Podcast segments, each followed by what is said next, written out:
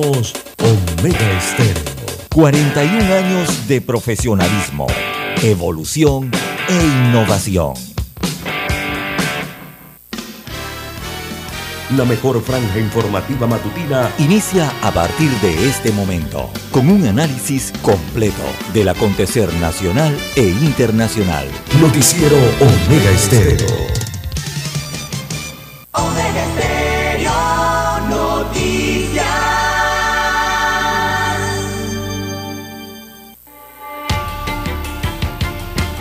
Continuación, los titulares, con los hechos que son noticias hoy.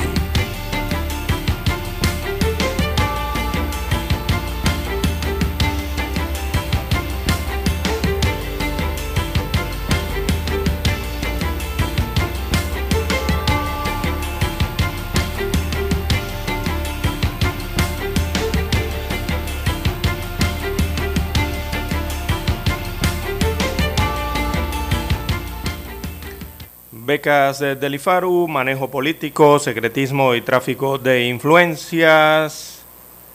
Bernardo Meneses, el director de esta institución, también dio auxilios económicos que suman 81.730 dólares a su ex asistente María Alejandra Panay Marín para estudiar en Inglaterra. También para hoy, amigos oyentes, proyecto de ley del eh, Cañamo avanza a segundo debate en la Asamblea Nacional. También eh, tenemos que Gafi pasará a revisión sobre Panamá, eh, un sistema de justicia poco efectivo que se traduce en la ausencia de certeza del castigo, es un elemento que lastra la competitividad del país. Así que Panamá pasará nuevamente por el escrutinio del eh, GAFI. También para hoy, Tribunal Electoral presenta tres denuncias eh, por firmas irregulares.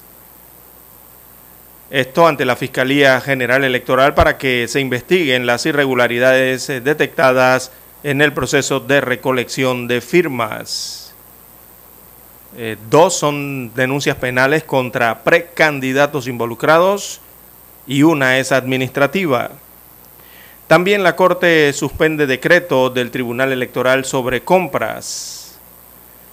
También tenemos para hoy, amigos oyentes, eh, que oficiales de cumplimiento piden al gobierno establecer una hoja de ruta para salir de las listas grises del GAFI.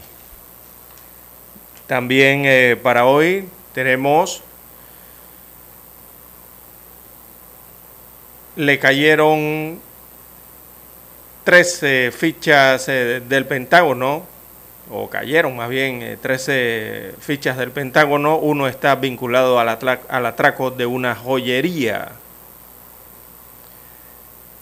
También tenemos para hoy, amigos oyentes, el nazareno de Portobelo me dijo que cuidará a mis amigos. Hoy le rinden tributo al santo de la región del Caribe.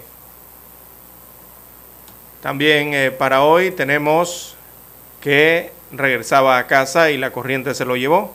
Ya recuperaron eh, el cuerpo. También en las regionales tenemos que no habrá cambios en los desfiles del eh, de el distrito de La Chorrera. Así que los chorreranos podrán disfrutar de su desfile el próximo 28 de noviembre. También para hoy, amigos oyentes, a nivel eh, internacional,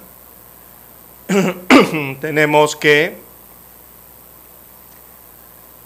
presidente turco acepta recibir al nuevo primer ministro sueco por adhesión a, a la OTAN. También dimitió la primera ministra del Reino Unido, en, en esa mancomunidad están pidiendo que Liz Truss no reciba pensión de más de 125 millones de dólares al año como ex primera ministra. Bien, amigos oyentes, estas y otras informaciones durante las dos horas del noticiero Omega Estéreo. Estos fueron nuestros titulares de hoy. En breve regresamos.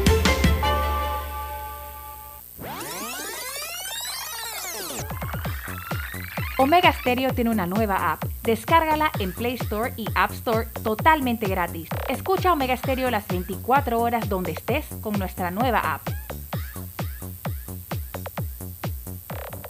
¿Sabe usted qué canción estaba de moda cuando nació?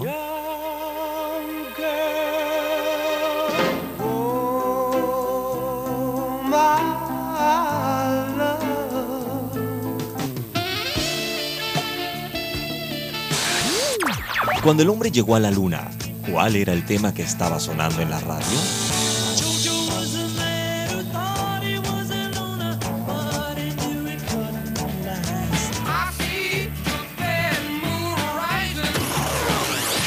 Clásicos del sábado. Todos los sábados, por Omega Estéreo, la radio sin fronteras.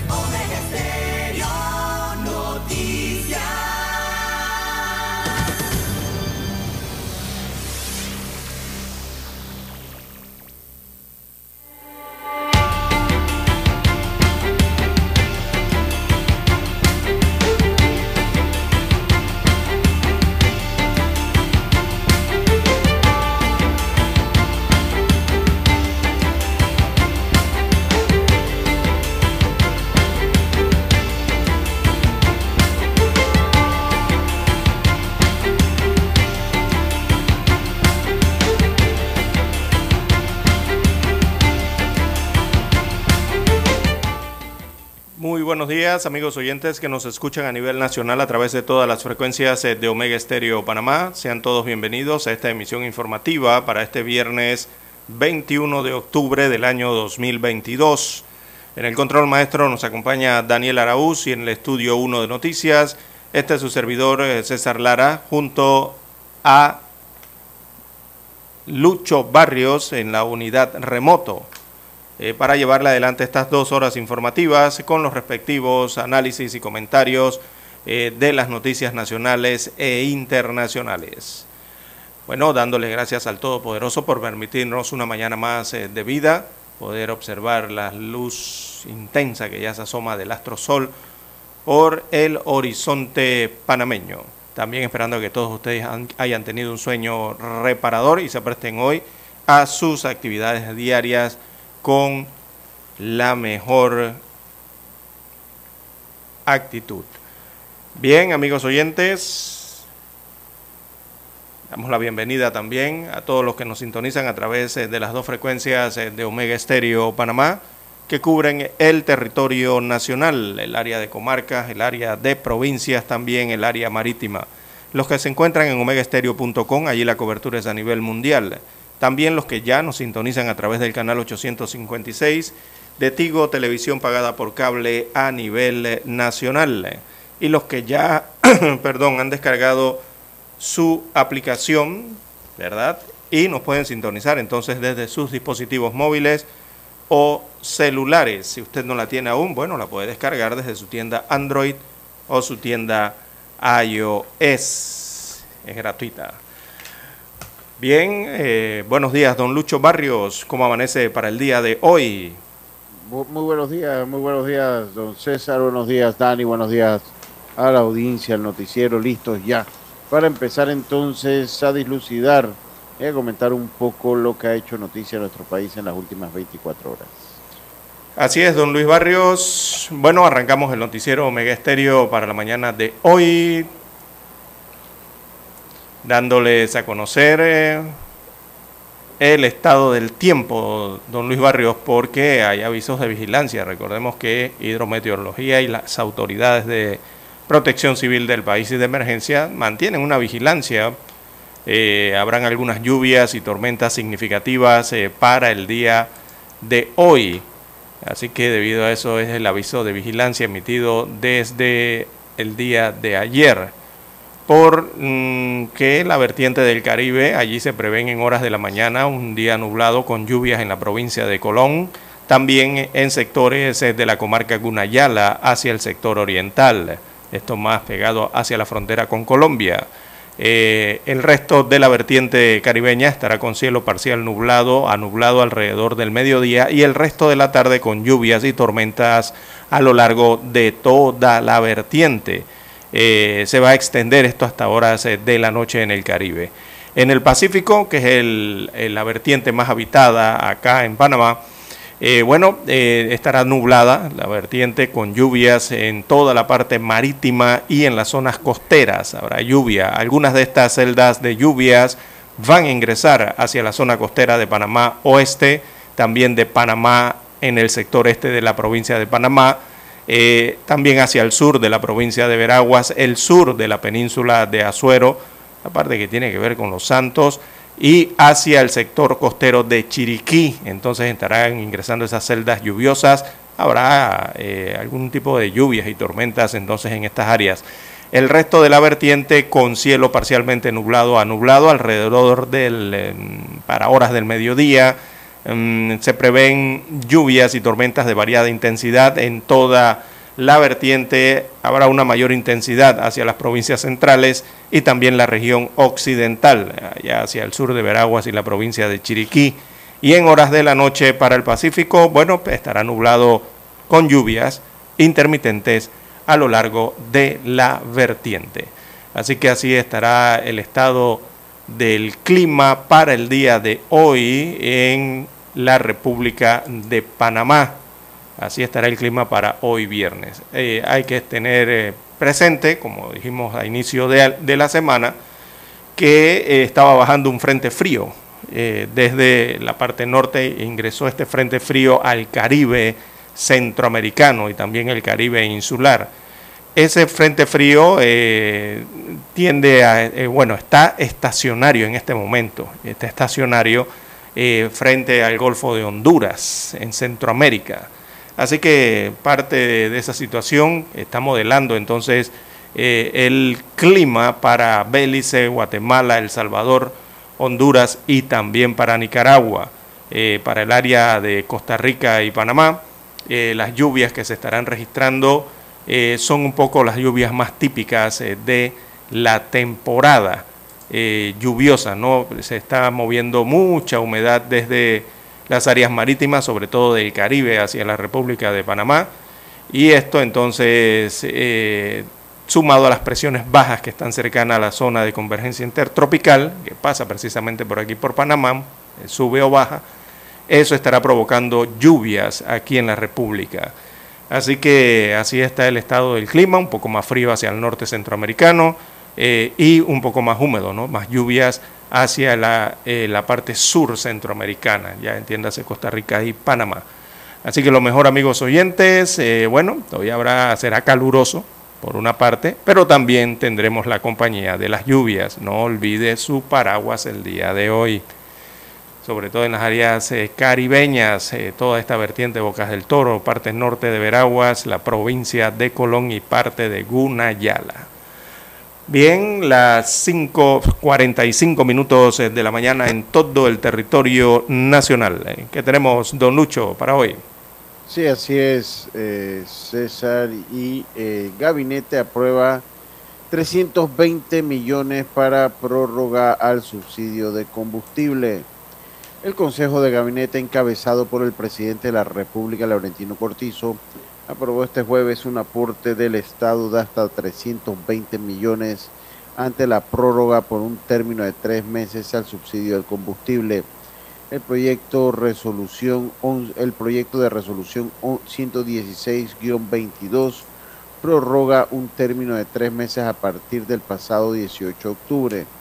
El ministro de Gobierno, Roger Tejada, sustentó que la resolución vigente estaba eh, vigente hasta el 17 de octubre pasado y se prorrogó hasta el 15 de enero de 2023 con el objetivo de dinamizar la economía del país ante los altos costos del combustible debido a la tensa relación y situación entre Rusia y Ucrania. Este subsidio representa un esfuerzo fiscal para el Estado en medio de las medidas de austeridad adoptadas como consecuencia de la guerra entre Rusia y Ucrania y un impulso adicional para continuar con la reactivación económica de sectores como agricultura, ganadería, industria manufacturera, pesca, construcción, comercio, industria y turismo, entre otros, se señaló el gobierno nacional en comunicado eh, en, la, en la actualidad. En comunicado. En la actualidad, el subsidio a los combustibles mantiene el precio del galón de diésel y gasolina en 3.25. Bien, las 5.46, 5.46 minutos eh, de la mañana en todo el territorio nacional. Hacemos la primera pausa y retornamos con más información.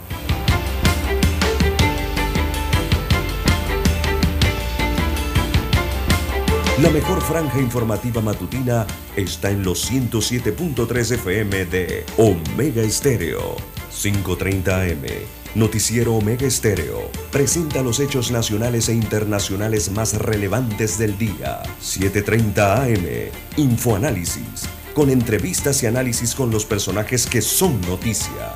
De 8 y 30 a 9 y 30 de la mañana, sin rodeos, con Álvaro Alvarado. De lunes a viernes, por Omega Estéreo.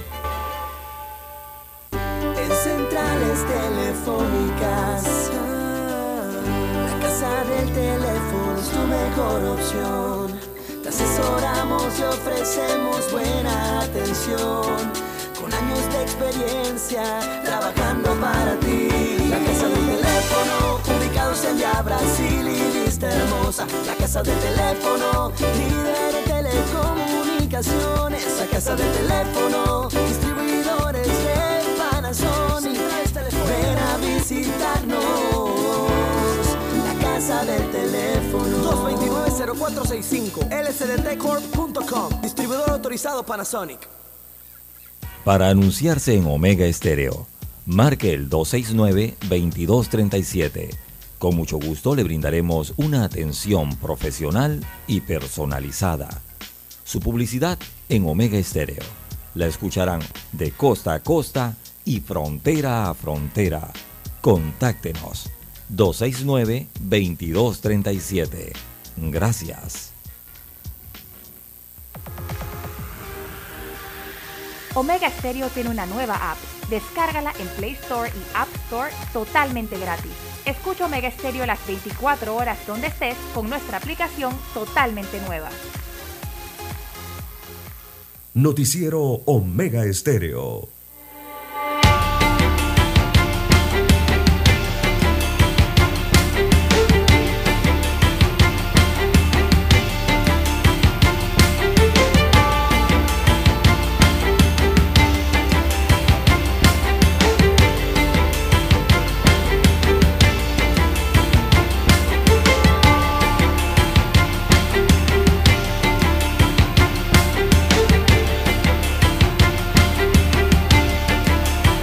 5.49 de la mañana, 5.49 de la mañana y continuamos con el noticiero de Omega Estéreo y ya tenemos abanderados para las fiestas patrias. Ateina Bailón y Santana Trujillo serán los abanderados del 3 y 4 de noviembre.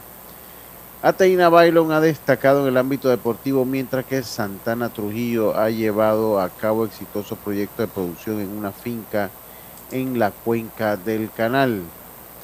El gobierno nacional informó que los abanderados de los actos protocolares de fiestas patrias en Panamá serán los deportistas Ateino Bailon y el agricultor Santana Trujillo Bisuet.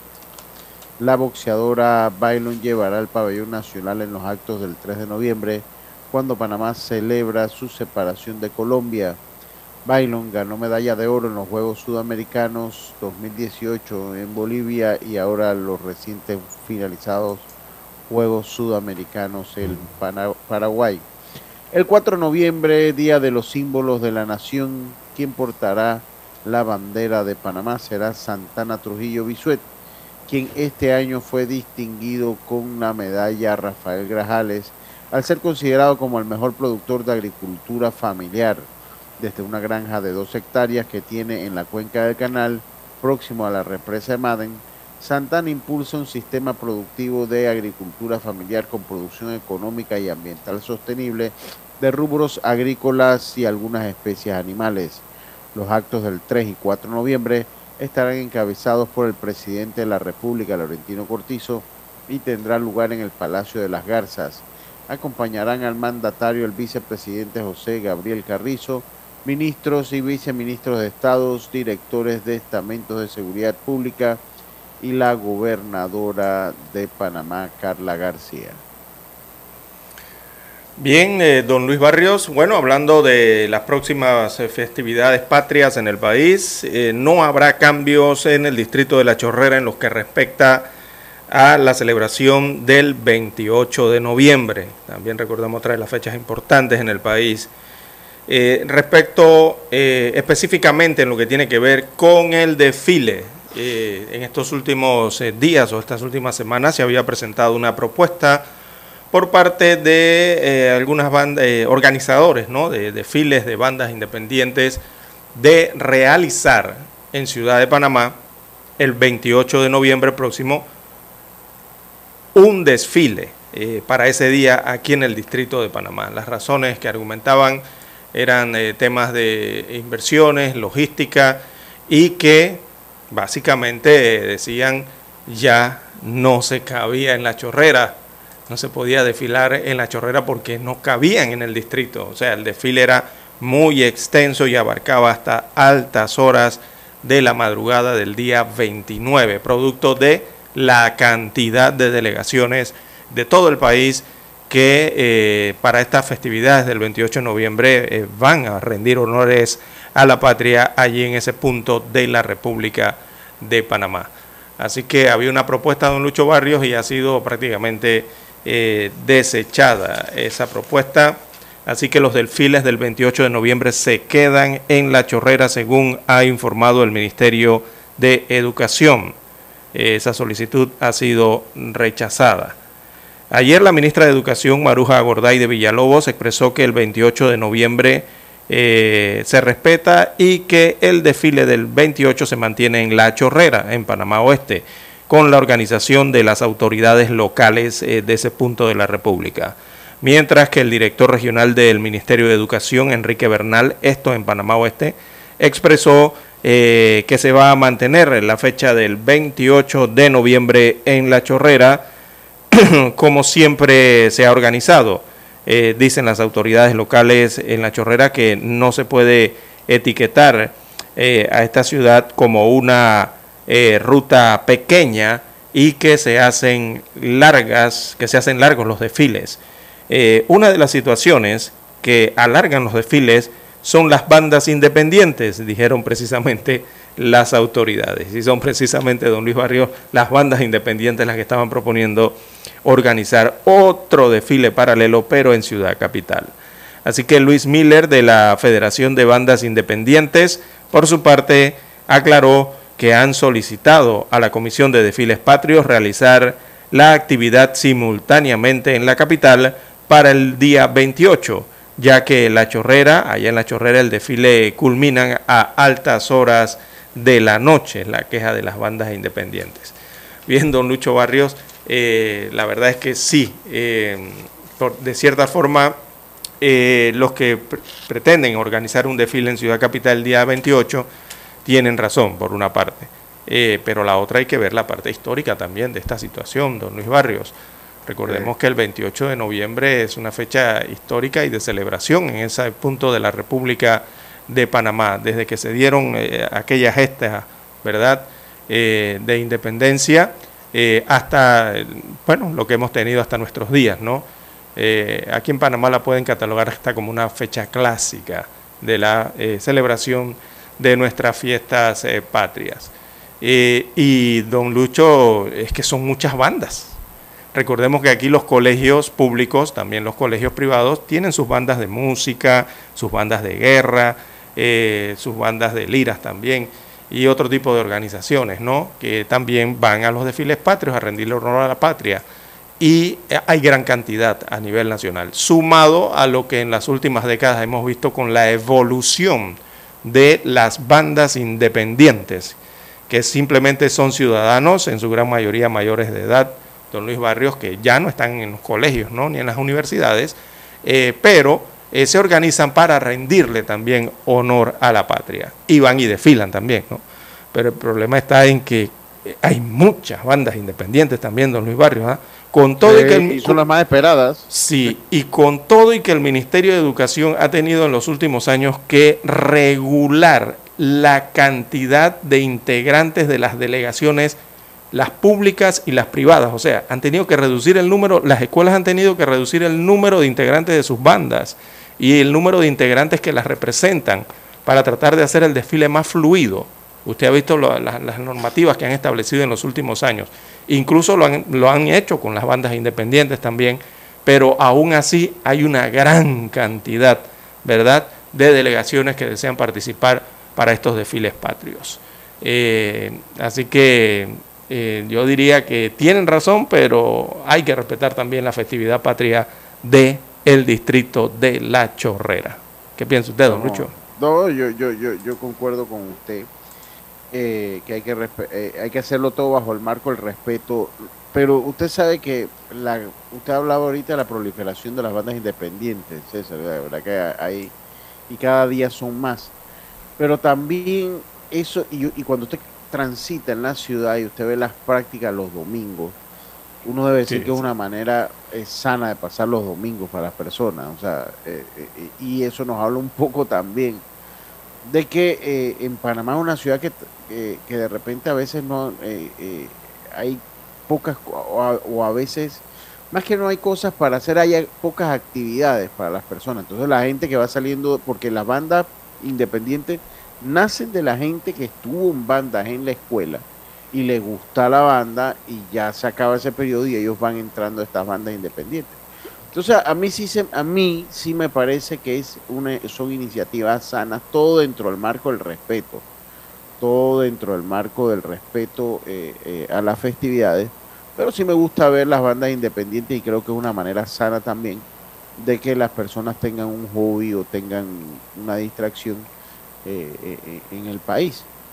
Pero sí, todo bajo un marco de orden y respeto que debe ser pues guiado por las, por las instituciones que organizan estos desfiles en los diferentes puntos de Sí, recordemos que aquí en Panamá siempre se ha festejado esta fecha en La Chorrera, en Panamá Oeste, y también en Boquete en la provincia de Chiriquí. Son las dos fechas eh, que regularmente... También hay otras localidades del país ¿no? que celebran esta festividad, pero principalmente en Chorrera, perdón, en La Chorrera y en Boquete. Eh, aquí en la ciudad eh, Betania, el 28 lo celebran en Betania. también en Betania tienen su pequeño desfile. Bueno, las bandas independientes. Hay que ver aquí también en, en, qué momento presentaron esta propuesta, ¿no? Estos organizadores de bandas independientes porque si esto lo presentaron hace un mes para acá, es que organizar un desfile tampoco es que usted lo va a hacer de la noche a la mañana. Usted, tiene, que, usted tiene que hacer una organización, don Lucho Barrio, de seguridad, de rutas, desviar tráfico. O sea, eso no, eso no es porque yo voy a ir a desfilar allí y ya. Eso tiene su organización con las diferentes instituciones involucradas eh, en, la, en, en la localidad donde usted lo va a realizar, ¿no? y además la organización interna ya propiamente de cada una de las bandas. Las bandas estaban proponiendo que eso se hiciera el domingo 27 de noviembre, o sea, un día antes eh, de la festividad, y que el día 28, o sea, el lunes 28 eh, de noviembre, eh, fuese entonces libre, ¿no? Proponían una actividad algo así más como familiar, ¿no?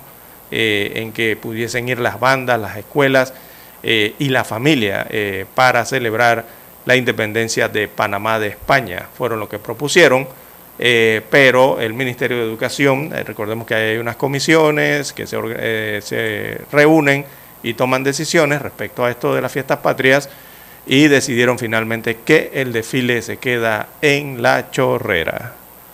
Bien, las seis en punto de la mañana en todo el territorio nacional. Hora de escuchar el himno nacional.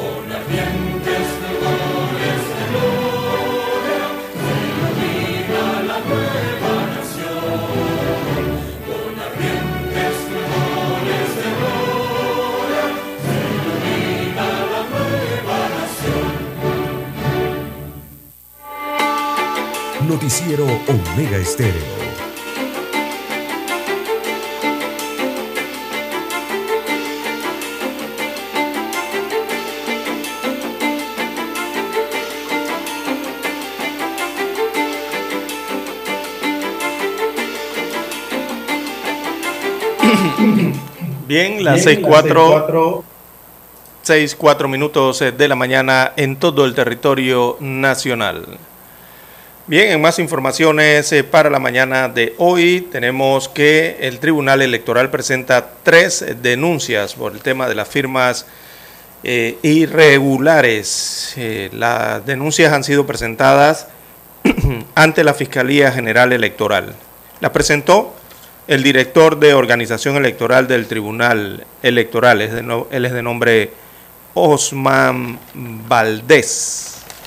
Ha sido quien presentó estas denuncias eh, este jueves ante la Fiscalía General Electoral para que se investiguen las irregularidades detectadas en el proceso de recolección de firma de respaldo que ejecutan los precandidatos de libre postulación a diversos puestos de elección popular en el país. Así que la presentación de estas tres denuncias surgen ante los cuestionamientos que han realizado varios precandidatos en torno al sistema de recolección de firmas, que funciona a través de una aplicación digital avalada por el Tribunal Electoral. Una de ellas fue la realizada por el precandidato a diputado del Circuito 84, Gabriel eh, Menache, eh, quien explicó a través eh, de un video que la aplicación del Tribunal Electoral avalada por esa entidad para la recolección de firmas era vulnerable, había denunciado. Durante la presentación de las eh, denuncias ante la Fiscalía Electoral, eh, Valdés detalló que una denuncia penal, aquí nos está hablando es el director, el director de organización electoral, para estar claros. Así que detalló organización electoral que una de las denuncias eh, penal tiene relación con el caso del video que circuló en redes sociales esta semana y las otras, eh, una penal y otra administrativa, están relacionadas con las firmas recabadas por los activistas en las que se detectaron algunas irregularidades. Así que la administrativa, la denuncia administrativa en este caso, eh, detallan, es para que se investigue la posible comisión de una contraversión por la validación de firmas eh, de respaldo falsas por parte de activistas que habían utilizado la aplicación de forma errónea. De forma errónea. Mientras... Eso, eso, eso más que de forma eso de forma errónea habla de ser de involuntario. Yo creo que un error de este tipo, un error de este tipo tiene algún grado de dolo, César. Eso involuntario no es que fue, fue voluntariamente que utilizaron mal este sistema y esta aplicación para recoger firmas. Veamos las otras dos eh, denuncias. Bueno, eh, son penales, las otras dos, penales electorales en este caso, ¿no? Eh, son para que se investigue la posible comisión de delitos informáticos electorales relacionados con la suplantación de la identidad en trámites digitales ante el tribunal, presuntamente por activistas que incurrieron en una actividad dolosa, además de la manipulación de los medios digitales con el propósito de afectar la integridad del proceso electoral. Así que el Tribunal Electoral anunció que el pasado martes, eh, que ellos habían anunciado ¿no? que iban a presentar em, este tipo de denuncias luego de depurar y anular 1.019 firmas eh, de un total de 53 precandidatos por anomalías en su, cap en su captación, en este caso. Así que por estas supuestas irregularidades, ya la Fiscalía Electoral había anunciado la apertura de una investigación tras una denuncia presentada por el abogado y precandidato presidencial eh, por la libre postulación, eh, es el abogado Francisco Carreira. Carreira también presentó una denuncia ante el Ministerio Público por la posible comisión del delito de falsificación de documentos y suplantación de identidad.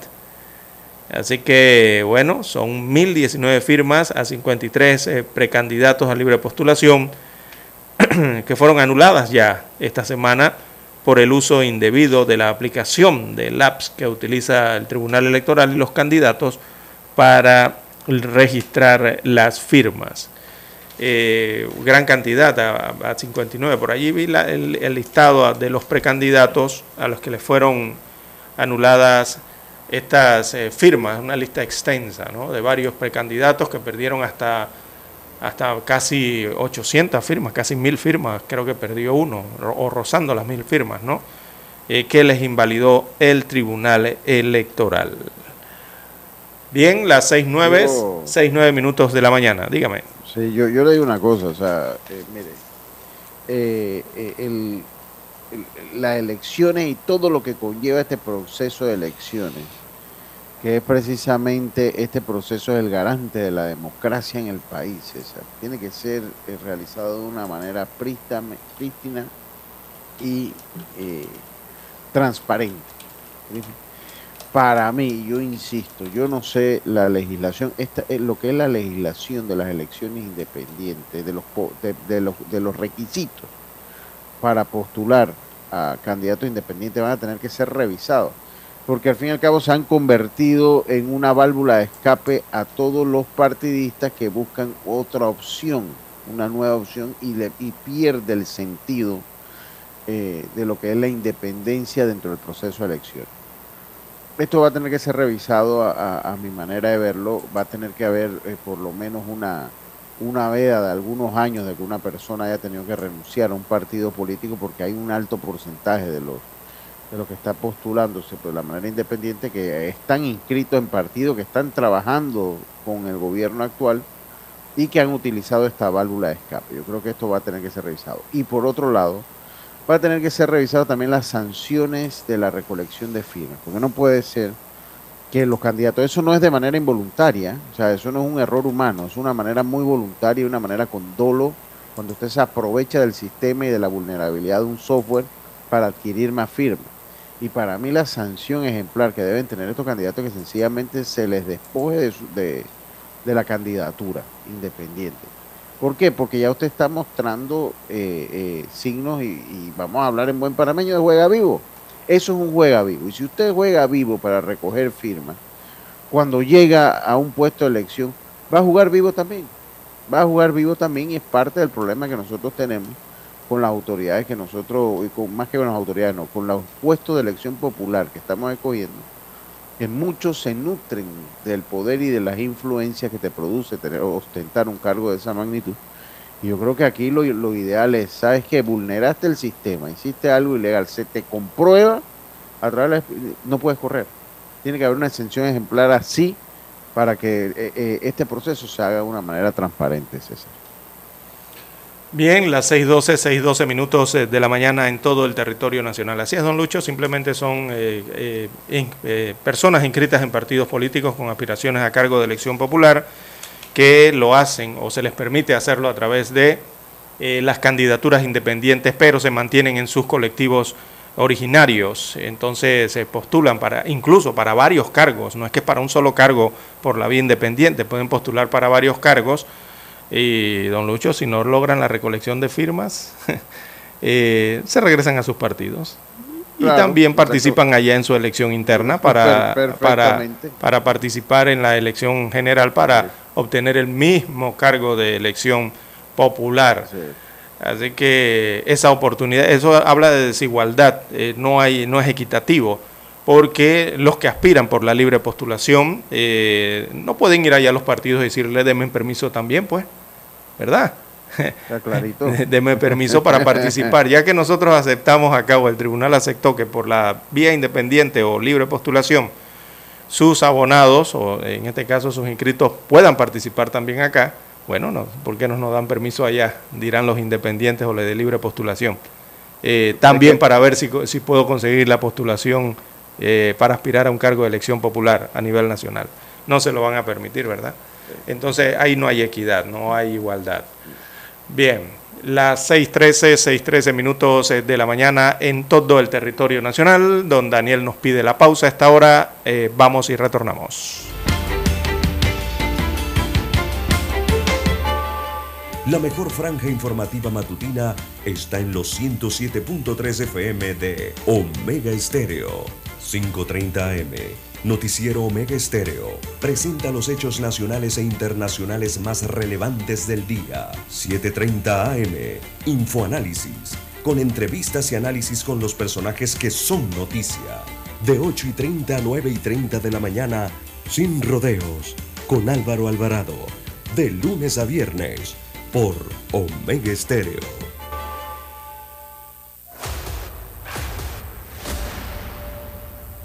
Desde los estudios de Omega Estéreo, establecemos contacto vía satélite con la voz de América.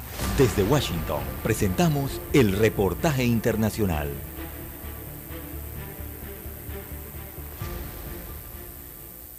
Poco a poco, el presidente Pedro Castillo se va quedando solo frente a la denuncia constitucional formulada por la fiscal de la Nación.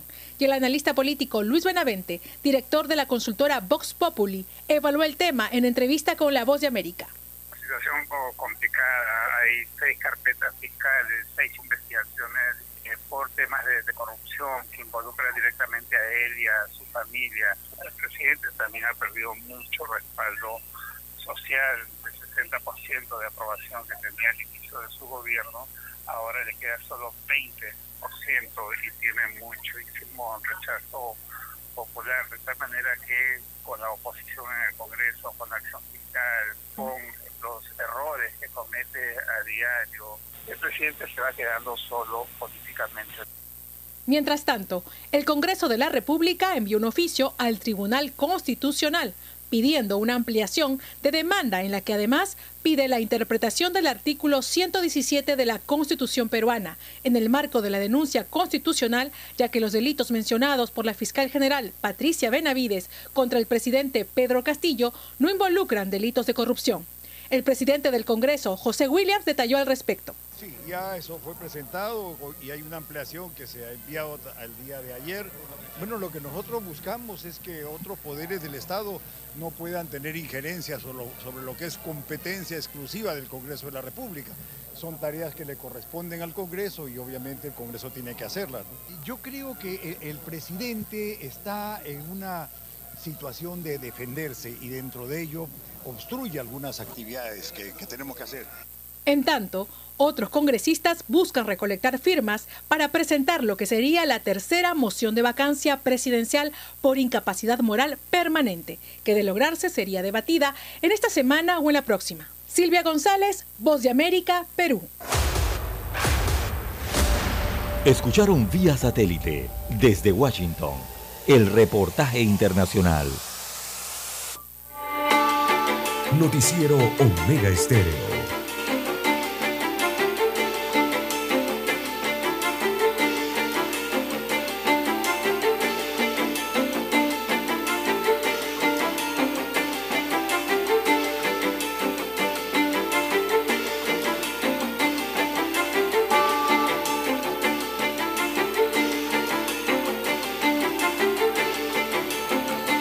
Bien, amigos oyentes, eh, tenemos las 6.17, 6.17 minutos de la mañana en todo el territorio nacional. Bueno, el Instituto de Formación y Aprovechamiento de Recursos Humanos, IFARU por sus siglas, está una vez más en el centro del debate público debido a la discrecionalidad en la distribución de los auxilios económicos eh, educativos eh, su manejo político y el secretismo con el que su director Bernardo Meneses dirige la entidad.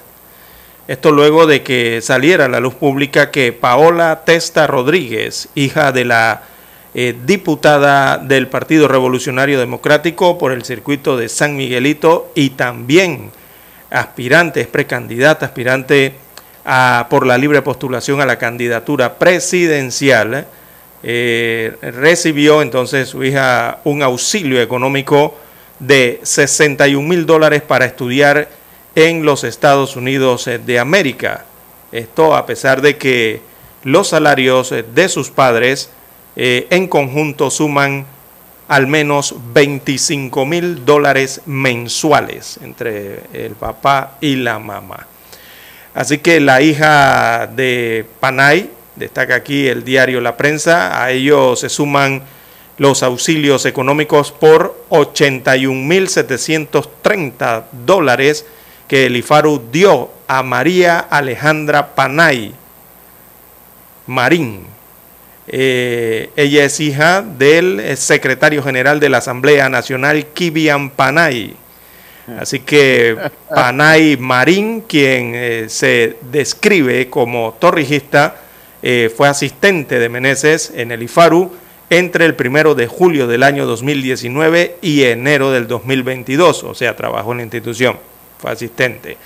Eh, con los recursos del IFARU, este estudiante paga una maestría en gerencia de proyectos en eh, The Montfort University.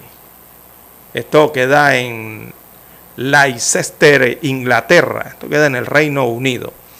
Así que Meneses, eh, el director del IFARU, se ha negado en múltiples ocasiones a entregar la lista de los beneficiarios de las becas, sobre todo las de auxilio económico, eh, alegando un tema de protección de datos personales. El eh, oscurantismo con el que se manejan estos recursos estatales y su distribución con criterio político ha generado la indignación ciudadana. Así que el IFARU es un botín político al servicio de los amigos del poder, así aseguró ayer el diputado independiente Edison Brose.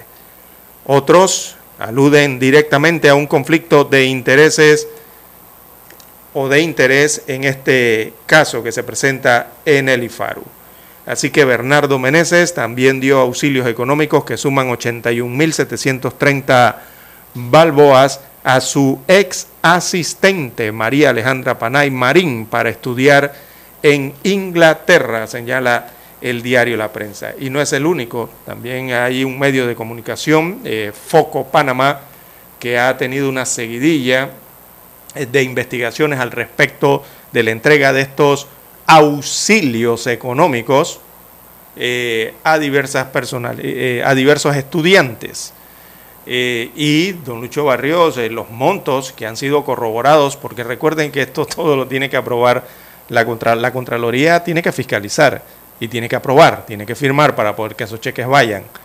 eh, bueno, le, tienen la documentación en este medio de comunicación y es porque debería ser así, don Lucho Barrios.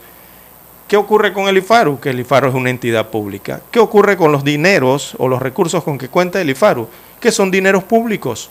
Entonces la información que maneja el IFARU también es pública, por más que esa institución diga que no lo es y que hay restricciones y confidencialidad, eh, don Lucho, esa información es pública. Y si es pública debe ser del manejo de todos los contribuyentes que son los que aportan los, las tasas, los impuestos, los recursos eh, que se pagan en este país para precisamente que estas instituciones tengan presupuesto para funcionar, gestionar y realizar proyectos. Eh, sigue, sigue la, es que estoy buscando la página del foco, pero no la encuentro aquí, porque hay una serie de denuncias de también de otros estudiantes a que le fueron entregados eh, auxilios económicos, pero destaca la situación de que la encuesta socioeconómica o la encuesta social que se le hace para entregarlos eh, pareciera no calzar, pareciera no, no ser la acorde, porque don Lucho Barrios aquí vemos que se entregan a estudiantes o que tienen familias eh, pudientes, o sea que pueden pagar los estudios de esos estudiantes, pero aún así reciben estas becas. y lo digo en el... Por lo menos, eh, usted hablando de foco, por lo menos acá que se han centrado en personas eh, cercanas a la diputada, de San Miguelito, estoy buscando los nombres, pero no los Astin encuentro. Aichel Mojica Ortega, emplanillada en el despacho de Zulay Rodríguez, de activista política registrada para recoger firmas de Zulay, recibió un auxilio económico del IFARU de 9 mil dólares con 13, eh, 9 mil con 13 dólares. Este es uno de los casos también... Eh, emplanillado de abogado personal de Zulay recibió 19.200 Aaron Chocrón. Emplanillado en, el despacho, sí, eh, en el despacho de la diputada Zulay Rodríguez y abogado personal de la misma recibió 19.200 en el IFARU el año pasado. Eh, siguen los nombres eh, la doctora Melanie Ramírez de, de Gracia eh, del despacho de la diputada Zulay Rodríguez con salario de 2.000 recibió un auxilio económico del IFARU por monto de 28.255 dólares. Oh, eh, tremendo apoyo económico. Repítame esa cifra. 98 mil, ahí se la busco, 98 mil 255 dólares. Yo voy a decir una cosa, son 100, casi 100 mil dólares, don Lucho Barrios, en un apoyo económico que es no retornable, o sea, eso es, eso no se lo van a regresar al Estado. Para los miembros, para los, cuando usted es padre de familia, lo, que nosotros los que somos padres de familia, la clase media del país, que hacemos, hacemos un esfuerzo, porque comenzando que aquí eh, en Panamá es uno de los países que peor retorno de impuestos tiene en el mundo. O sea, aquí nosotros pagamos tenemos que pagar los impuestos y además de eso tenemos que pagar la educación de nuestros hijos, o sea, en gran parte, o sea, no es una obligación, pero eh, es, algo que trata de hacer pues, la población para brindarle una, una, educación de buena calidad a, nuestros hijos. Y cuando usted ve estas cosas y lo que puede costarle a un padre conseguir una beca, conseguir un préstamo, una beca para estudiar, esto sencillamente es una bofetada que se le da aquí a los padres de familia y a, y a los ciudadanos de este país. Sí, exacto. ¿Por qué? Porque yo no me opongo, yo no me opongo a que las personas que verdaderamente tienen méritos tengan acceso a una beca. Cuando usted tiene el mérito deportivo y el mérito, eh, eh, el mérito académico. El problema es que esto se ha usado todo con amistad. Entonces, el que verdad, entonces qué pasa? Que el que verdaderamente tiene el mérito, el que verdaderamente tiene la capacidad académica y, la, y el poco recurso para estudiar y para, para educarse, ese es el que menos recibe las oportunidades porque los cupos los llenan con los amiguitos y con el club de amigos de Ronald McDonald, estimado César Lara.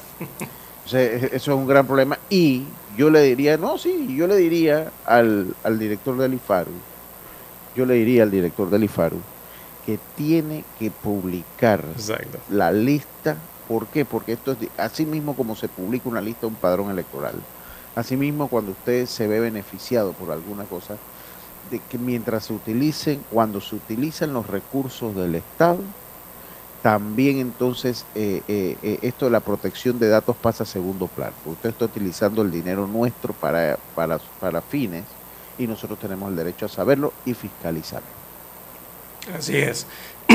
y más aún, don Luis Barrio, la problemática con esto es la misión del IFARU. O sea, ¿para qué fue creado el IFARU?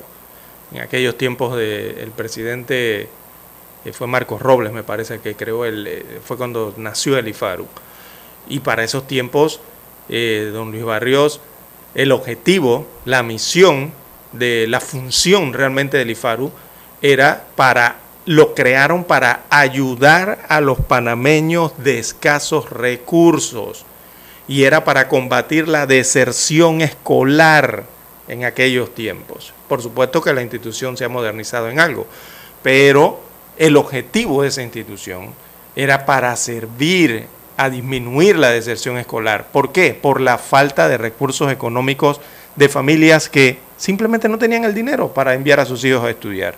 Y para eso crearon el IFARU y crearon todos estos programas de beca que conocemos hoy día. Para eso.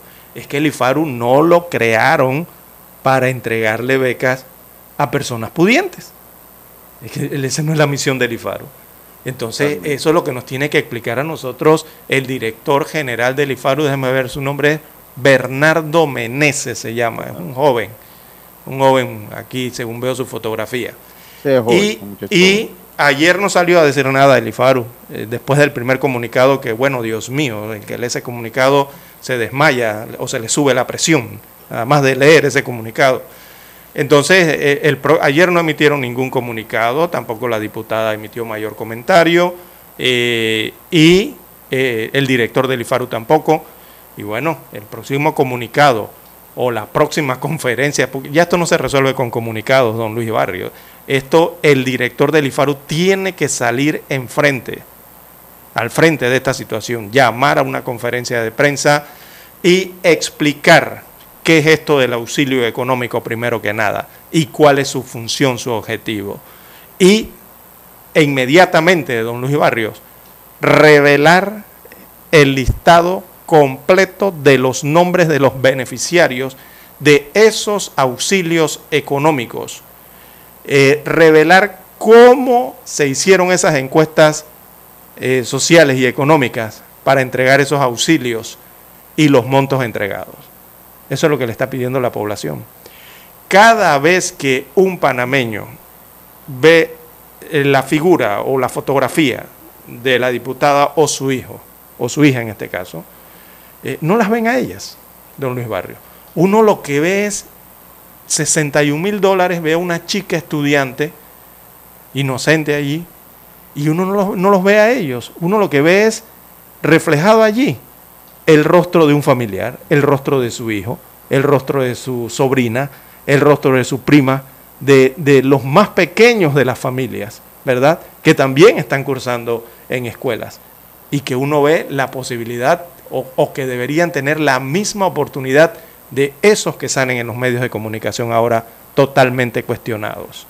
Entonces, eso es un sentimiento, o sea, el impacto que está generando esto en la población, en cada ciudadano, sobre todo en las madres de familia, eh, don Lucho Barrios, también en los padres, es ese. Ese es el impacto real de, de esto. Que todos los padres dirán, ¿y por qué mi hijo no tiene las mismas oportunidades? ¿Y por qué cada vez que van mis hijos o llevo o, queremos aplicar para esas becas, nunca nos las aprueban, nunca nos llaman? ¿Y por qué siempre aprueban los auxilios económicos especiales? Es a cierta clase de ciudadanos en el país. Entonces, ese es el impacto de esta situación. Es difícil, la verdad, lo que tiene que enfrentar tanto el director del IFARU como quienes han sido mencionados hasta el momento. Entonces, si esto está ocurriendo eh, y se está señalando a un diputado de la Asamblea Nacional, usted se imaginará eh, lo que está ocurriendo. ¿Cuántos diputados hay en la Asamblea Nacional, don Lucho Barrio? 71. No quiero decir que eh, estén ocurriendo lo mismo con ellos, pero esto podría ser la punta de un iceberg, don Lucho Barrios. Por eso la población le está pidiendo el listado de estos auxilios económicos, que son auxilios económicos hasta especiales, don Luis Barrios, porque tienen una reglamentación especial de todos los programas de becas y apoyos que tiene el IFARU. Este es el único que tiene una reglamentación especial para poder ser aprobado y para poder ser entregado ese subsidio, esos montos que escuchamos hoy día en los diferentes medios de comunicación social. Bien, eh, tenemos que hacer eh, la pausa, don Luis Barrios, y retornamos con los periódicos. Para anunciarse en Omega Estéreo, marque el 269-2237. Con mucho gusto le brindaremos una atención profesional y personalizada. Su publicidad en Omega Estéreo. La escucharán de costa a costa y frontera a frontera. Contáctenos 269-2237. Gracias.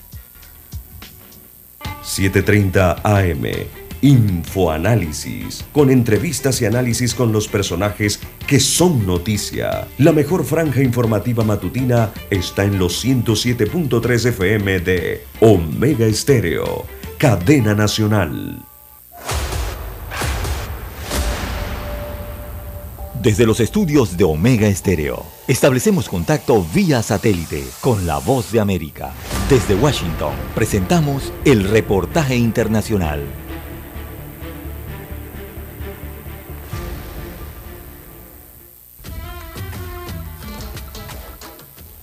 Continuamos en nuestro camino rumbo al Mundial 2022 con una innovación que acaba de largar la FIFA para todos los fanáticos del mundo. Porque este Mundial será diferente, primero porque se juega dentro de un país árabe, primera vez que un Mundial de Mayores se juega dentro de un país árabe. Segundo, porque se juega en el invierno europeo, en el invierno de la zona norte del Mapamundi, siempre se ha jugado en el verano, en junio y julio.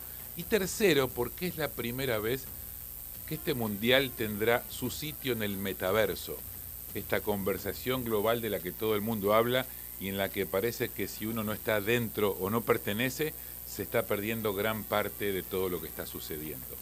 FIFA acaba de presentar arroba Roblox, arroba Roblox, su sitio en el metaverso para que los fanáticos puedan jugar juegos de habilidad futbolística, a partir de allí puedan ganar premios, que seguramente serán en NTF, en, en, esos stickers que uno va coleccionando y los guarda en su sitio del metaverso, puedan asistir a contenido relativo a los mundiales de fútbol, que prometen será diferente, mejor y seguramente pensado para otro público de todo lo que ocurre alrededor del fútbol mundial.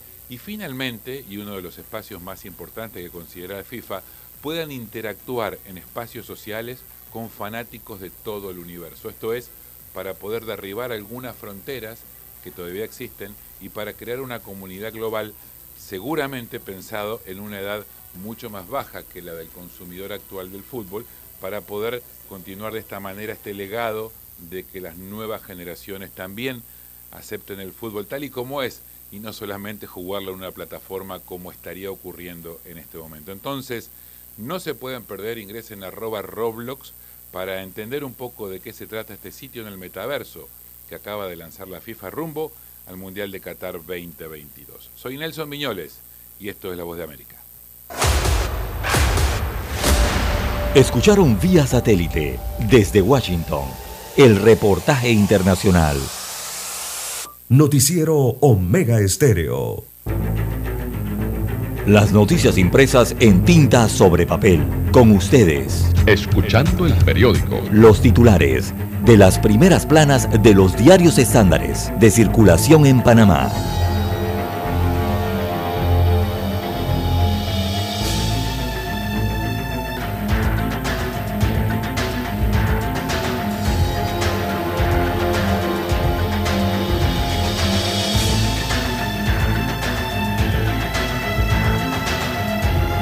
6.36, 6.36 de la mañana y empezamos, damos paso a nuestro segmento de Escuchando el Periódico, el segmento de los principales titulares de los diarios de circulación nacional en nuestro país y empezamos con lo que titula La Decana, la estrella de Panamá, para hoy 21 de octubre de 2022, dice comienza con dos décadas de investigación científica.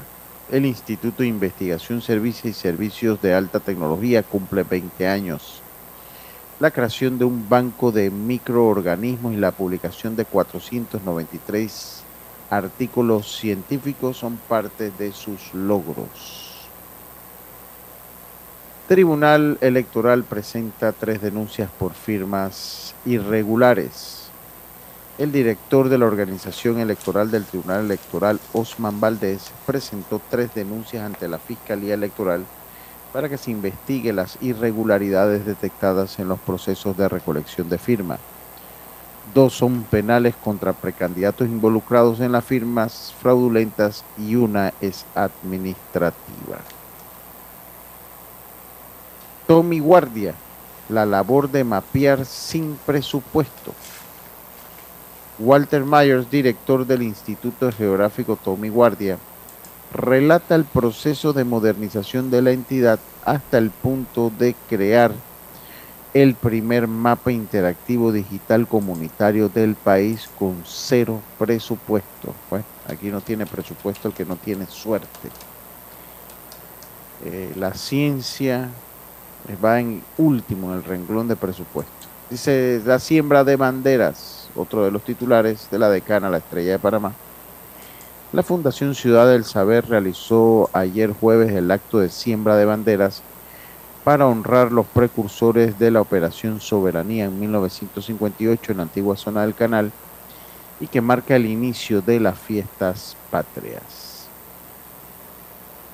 En economía, oficiales de cumplimiento piden al gobierno establecer una hoja de ruta para salir de las listas grises de la GAFI. En los deportes, jugar en cinco mundiales un privilegio de pocos. En Qatar podrían estar cuatro, entre ellos Lionel Messi. Corte suprende decreto de Tribunal Electoral sobre compras, elecciones generales. Esto es la página 3A. La Sala Tercera de la Corte Suprema de Justicia ordenó suspender provisionalmente el decreto 36 del 27 de julio de 2022 del Tribunal Electoral, que busca evitar el concepto favorable de la Autoridad de Innovación Gubernamental para la compra de tecnologías que superan los 50 mil dólares, 50 mil balboas. La decisión de la Corte obedece a una admisión de una demanda de nulidad que presentó el abogado José Mojica contra el decreto eh, y esto hasta resolver el fondo, esto en la página 3A. Ángel Sosa, Ángel Sosa, la lucha por el patrocinio inmoral. Ángel Sosa aspira a dirigir la comuna de San Miguelito, por lo cual recoge firmas para una candidatura independiente alega que es un reto luchar contra lo que denomina el patrocinio inmoral del clientelismo y en su recorrido por el distrito ha hallado zonas en las que se prevalece el que hay para mí. No solo en San Miguelito, esto ya es, esto es, un, esto a nivel nacional. El Café de la Estrella eh, en la página 4B. Mujer, música y territorio. El debate el proyecto Encuentro Mujer, Música y Territorio reunió a artistas de América Latina para debatir sobre música y territorio desde una perspectiva femenina. Esos fueron los titulares de la decana de Panamá, la estrella, para hoy, para hoy 22 de octubre, para hoy 22 de 21 de octubre, dispensen, para hoy 21 de octubre. Día del Nazareno. Bien, eh, para este viernes 21 de octubre el diario La Prensa titula Becas del IFARU, manejo político, secretismo y tráfico de influencias. Bernardo Meneses, eh, director general del IFARU, también dio auxilios económicos que suman 81.730 dólares a su ex asistente María Alejandra Panay Marín para estudiar en Inglaterra, Europa. Así que destaca el diario La Prensa que el Instituto para la Formación y Aprovechamiento de Recursos Humanos IFARU está una vez más en el centro del debate público debido a la discrecionalidad en la distribución de los auxilios económicos no retornables, eh, su manejo político y el secretismo en que Bernardo Meneses dirige la institución. También denuncia el diario La Prensa que eh, se suma otro auxilio económico por 81.730 dólares que el IFARU dio a María Alejandra Panay Marín, que es hija del secretario general de la Asamblea Nacional, Kibian Panay.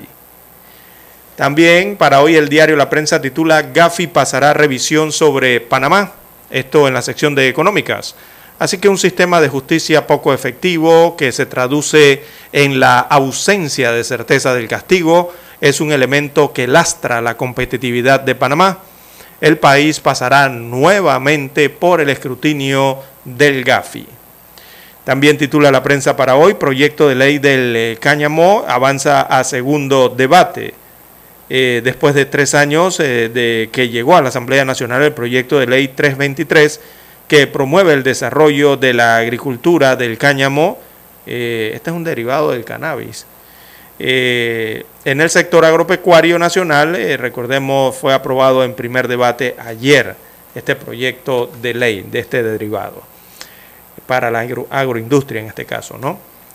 En otros títulos de la prensa para hoy, en Panorama Reino Unido, destacan que Liz Truss dimite tras debacle financiera allá en el Reino Unido de su plan económico que fracasó. También eh, colocarán 1.600 cámaras más en las calles del Distrito Capital. Muy bien, eso está bien. Kevin Wireless acelera integración de Claro a partir de enero. Bueno, eh, se trata del proceso de integración de Cable Wireless y Claro Panamá, mediante la cual la primera absorbe la segunda que tomará mayor velocidad a partir del 16 de enero del 2023, cuando vence el plazo de 10 meses dado por la Autoridad de Protección al Consumidor y Defensa de la Competencia para que las empresas superen por separado. Bueno, esto tiene... Esta compra todavía no ha sido mayormente explicada. Bien, en otros títulos eh, para la mañana de hoy tenemos, veamos la fotografía principal del diario La Prensa, eh, coalición Vamos exige auditorías y sanciones. Así que un grupo de al menos 20 precandidatos a distintos cargos de elección popular de la coalición Vamos solicitó al Tribunal Electoral llevar a cabo auditorías de todas las etapas del proceso de recolección de firmas por la libre postulación. Además, reiteraron la importancia de que se impongan sanciones sustanciales a los responsables. En tanto, el Tribunal Electoral presentó tres denuncias ante la Fiscalía General Electoral por este caso. Así que aparecen los jóvenes, entonces aspirantes a cargos de elección popular de Vamos, en las oficinas del Tribunal Electoral exigiendo esto. Bien, son los títulos que presenta para hoy el diario La Prensa. Con ella concluimos la lectura de los principales titulares de los diarios estándares de circulación nacional. Hasta aquí. Escuchando el periódico. Las noticias de primera plana, impresas en tinta sobre papel.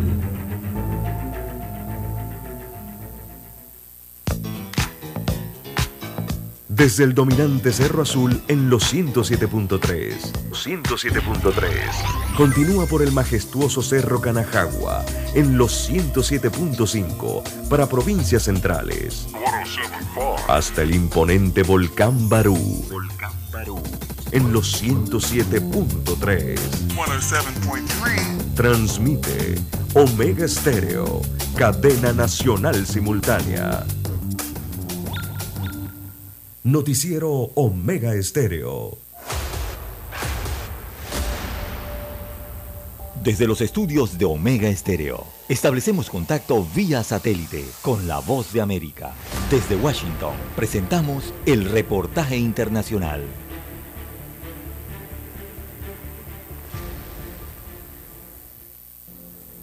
Años la comunidad latina en Estados Unidos fue literalmente bombardeada con campañas orientadas a desinformar en torno a temas como el COVID-19, las vacunas y el presunto robo de votos. De acuerdo con expertos, las comunidades con limitaciones de acceso e idioma son las más expuestas a este tipo de ataques malintencionados. Una comunidad con una barrera del idioma que solo tiene una cierta cantidad de sitios donde pueden uh, buscar información podría ser potencialmente objetivo de información errónea porque puede ser más difícil para ellos verificar si la información que tienen es inexacta. La información que va de boca en boca en lugar de provenir de una fuente oficial también hace mucho daño a las comunidades, según indica Bloomfield. En Nevada acaba de lanzarse la primera campaña en todo Estados Unidos orientada a contrarrestar el peso de la información malintencionada. Los latinos hemos sido una de las mayores víctimas de desinformación en los últimos años. En los medios sociales no han dejado de aparecer mentiras sobre la pandemia, el socialismo, el aborto, la comunidad LGBT, el medio ambiente, en fin. Se nos ha querido manipular por temas políticos y que eso quede claro. De acuerdo con Romero, el objetivo de su organización es dar a los latinos herramientas para que aprendan a detectar y verificar teorías de conspiración y la información orientada a desviar hechos y realidades en torno a los temas más importantes que tendrán en cuenta los votantes en las urnas el próximo mes de noviembre. Adriana Arevalo, Voz de América, Las Vegas.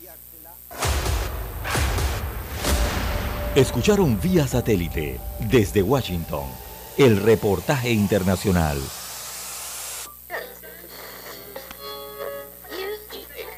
Cuando nadie creía en el FM estéreo, Esta es la nueva generación en radio. Esta es la generación Omega. Construimos el camino que seguirían las demás. Omega Estéreo. 41 años de profesionalismo, evolución e innovación. Problemas de tierra, reclamos por accidentes, despidos injustificados, reclamos de herencias, sucesiones, daños y perjuicios. Todo problema legal civil, penal y laboral, consulte al 6614-1445. Licenciado Juan de Dios Hernández le atiende. 6614-1445. Con atención en Panamá, Panamá Este, Panamá Oeste, Colón, Coclé, Santiago, Herrera y Los Santos. Anote y consulte 6614-1445. Es momento de adentrarnos al mar de la información. Este es el resultado de nuestra navegación por las noticias internacionales más importantes en este momento.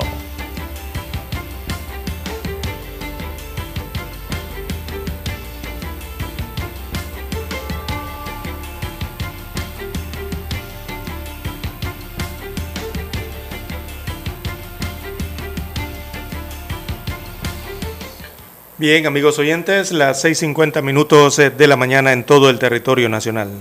De relieve a nivel internacional, eh, no puede ser otra noticia que la dimisión de la primer ministro o primera ministra del Reino Unido, Elizabeth Truss, conocida como Liz Truss, eh, dimitió el día de ayer, después de una semana complicada. Aquí le habíamos hablado, bueno, desde hace varias semanas, pero principalmente a inicios de semana, la situación que estaba enfrentando, la crisis eh, que estaba enfrentando esta primera ministro y que no le dábamos muchas posibilidades de llegar al fin de semana.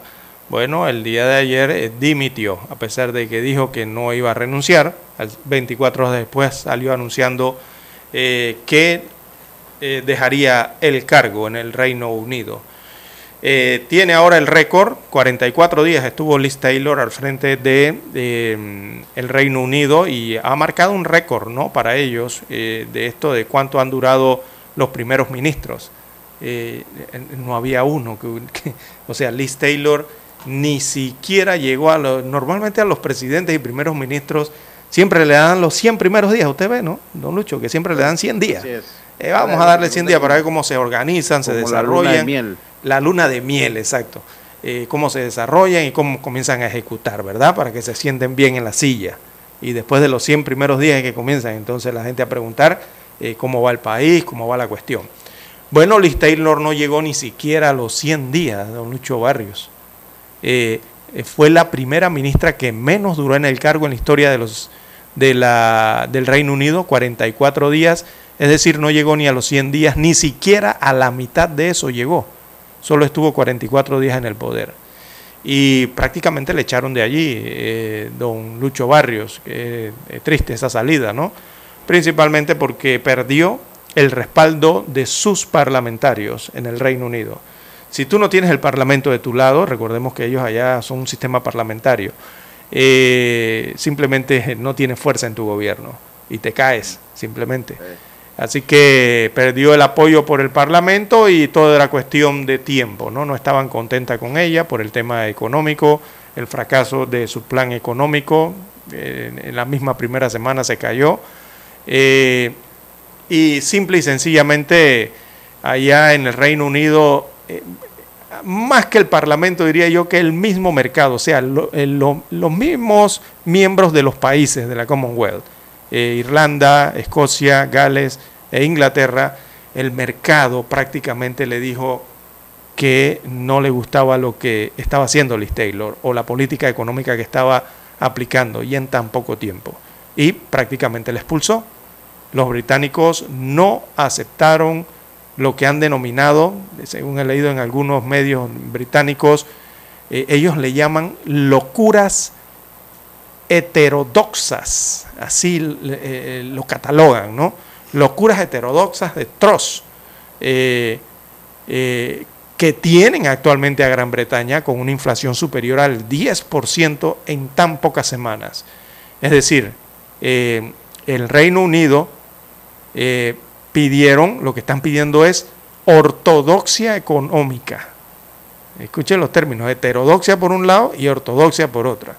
Entonces ahora lo que le están pidiendo al que vaya a comandar el Reino Unido es que ya deje eso de heterodoxias y utilice la ortodoxia económica.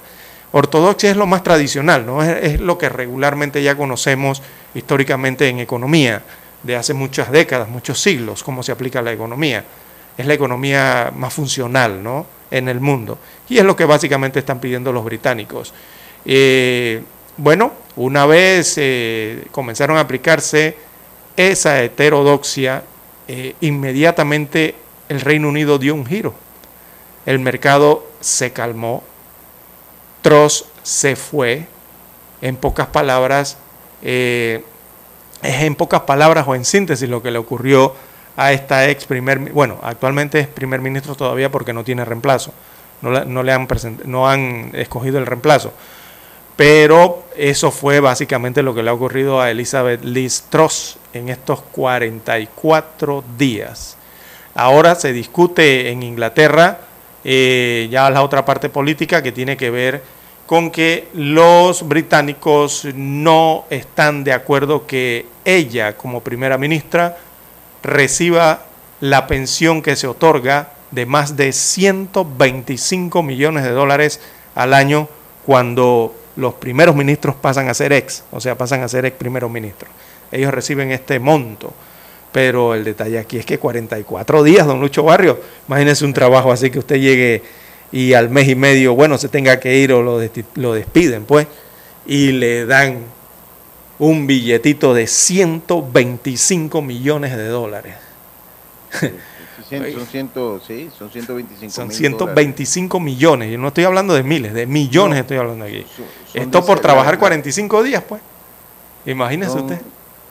Son 100 mil euros al año. Eh, eh, eh, Así es. 100 mil euros, sí, 100 mil euros. Ese es, ese es, como una especie de pensión, ¿verdad? Por el retiro y por los servicios al país dados, ¿no? Como mandatario, como jefe de Estado, como primer ministro, como le llaman allá en el Reino Unido. Y es la pensión que es mucho más de lo que la gente cobra después de una vida de trabajo, don Lucho Barrios. La primer, la primer ministra lo cobraría nada más por haber trabajado 44 días. Se dice que eh, eh, eh, la mayoría de la gente en el Reino Unido que trabaja al menos 35 años va a tener un derecho de cobrar una pensión estatal en Reino Unido. Esto para ponerlo en contexto, Ajá, la cantidad, ¿no? De eh, 211 euros a la semana. O sea, lo, lo que vendrían siendo pues, 844 euros al mes. Listros por trabajar 45 días tendría entonces a 100 mil euros al año. Exacto. 100 mil euros al año.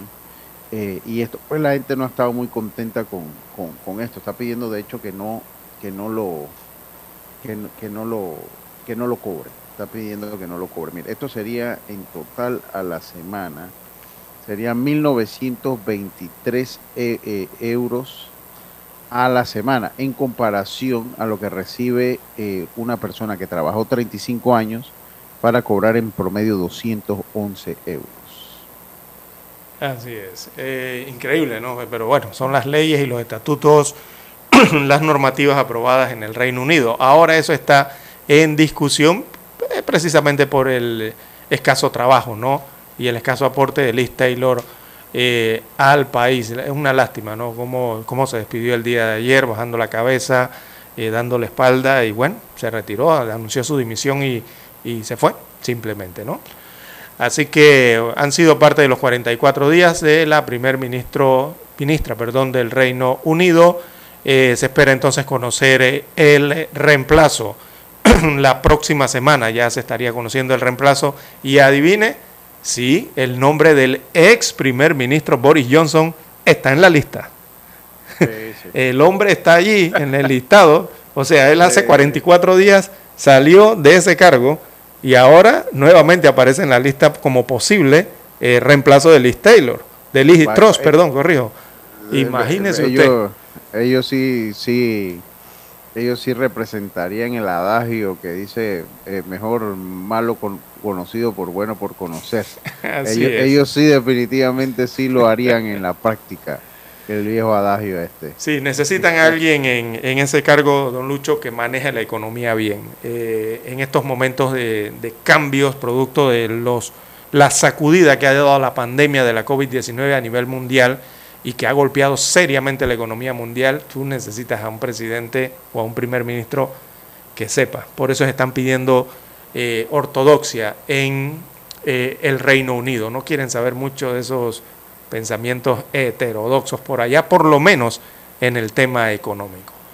Bien, las 6.59 minutos de la mañana en todo el territorio nacional. Eh, ¿Qué más tiene, rapidito, don Lucho? Sí, correcto. Rapidito, eh, la OEA eh, envía una misión de, a Perú y apoya al gobierno ante la crisis política.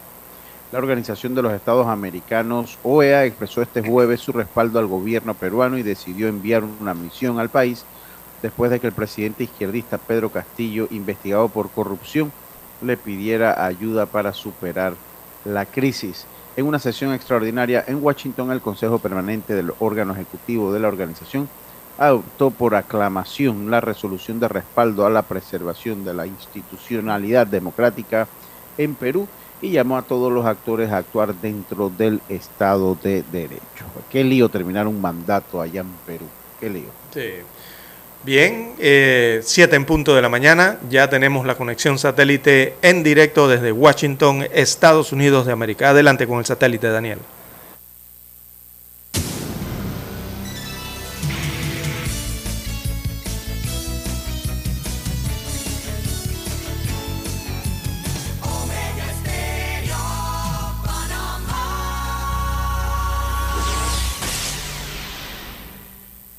El satélite indica que es momento de nuestra conexión. Desde Washington vía satélite y para Omega Estéreo de Panamá, buenos días América. Buenos días, América. Vía satélite. Desde Washington.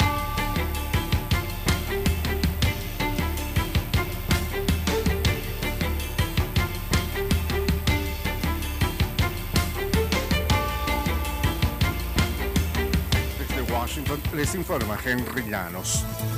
Campañas de desinformación sobre temas como la pandemia y supuestas irregularidades comerciales no son ajenas a la escena electoral de Estados Unidos. Nos informa Adriana Arevalo. Hace dos años, la comunidad latina en Estados Unidos fue literalmente bombardeada con campañas orientadas a desinformar en torno a temas como el COVID-19, las vacunas y el presunto robo de votos. De acuerdo con expertos, las comunidades con limitaciones de acceso e idioma son las más expuestas a este tipo de ataques malintencionados. La información que va de boca en boca en lugar de provenir de una fuente oficial también hace mucho daño a las comunidades. En Nevada acaba de lanzarse la primera campaña en todo Estados Unidos orientada a contrarrestar el peso de la información malintencionada. Adriana Arevalo, Voz de América, Las Vegas. La cantidad de migrantes venezolanos que cruzan la frontera entre Estados Unidos y México se ha desplomado debido a que una nueva política bilateral ha empujado a miles de regreso a México desde la semana pasada, según funcionarios estadounidenses. El comisionado de Aduanas y Protección Fronteriza de Estados Unidos, Chris Magnus, dijo a Bloomberg News que los agentes fronterizos estadounidenses se habían encontrado con solo 155 venezolanos el miércoles, por debajo del promedio diario de 1.200 a principios de este mes. Venezuela se mantiene alerta ante las lluvias que continúan registrándose en todo el país. Desde Caracas nos informa Carolina Alcalde. En Venezuela se espera que las precipitaciones continúen, al menos hasta el 30 de noviembre, cuando culmina oficialmente la temporada de huracanes, explica a La Voz de América Wilder Domínguez, director de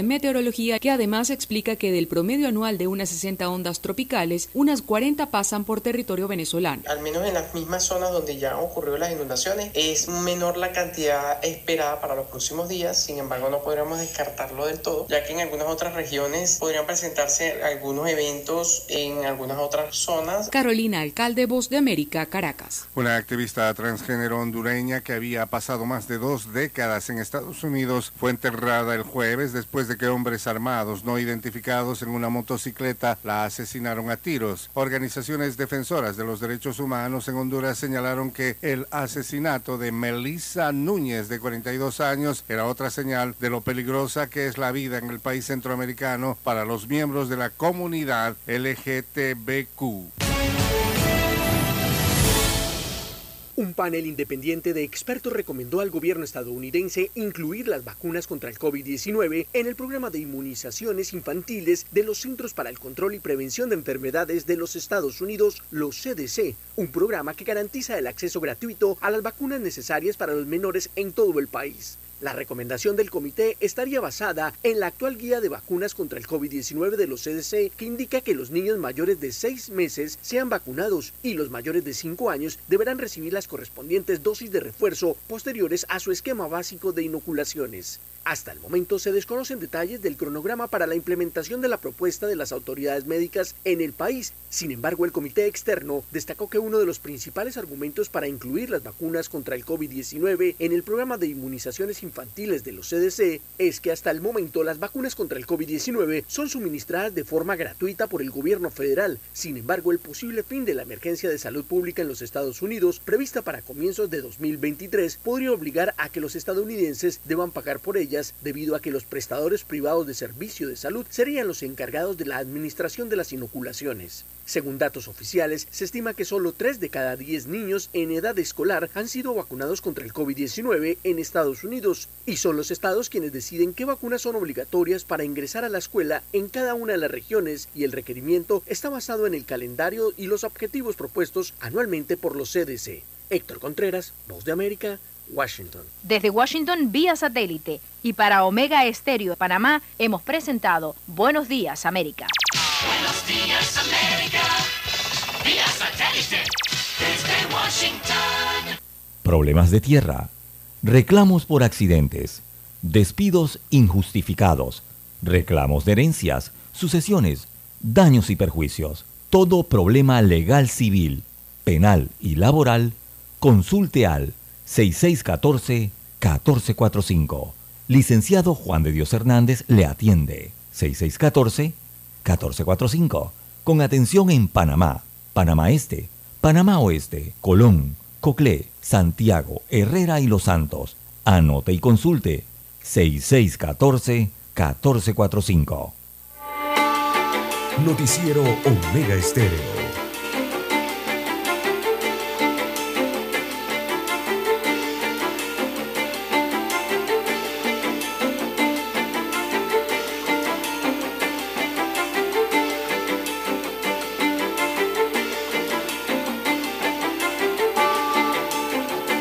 Siete, cinco minutos de la mañana, siete, cinco minutos de la mañana, dice Asamblea, eh, eh, proyecto busca frenar quema de papeletas. El espíritu legal de la Asamblea Nacional es frenar los posibles fraudes electorales con el conteo de las papeletas.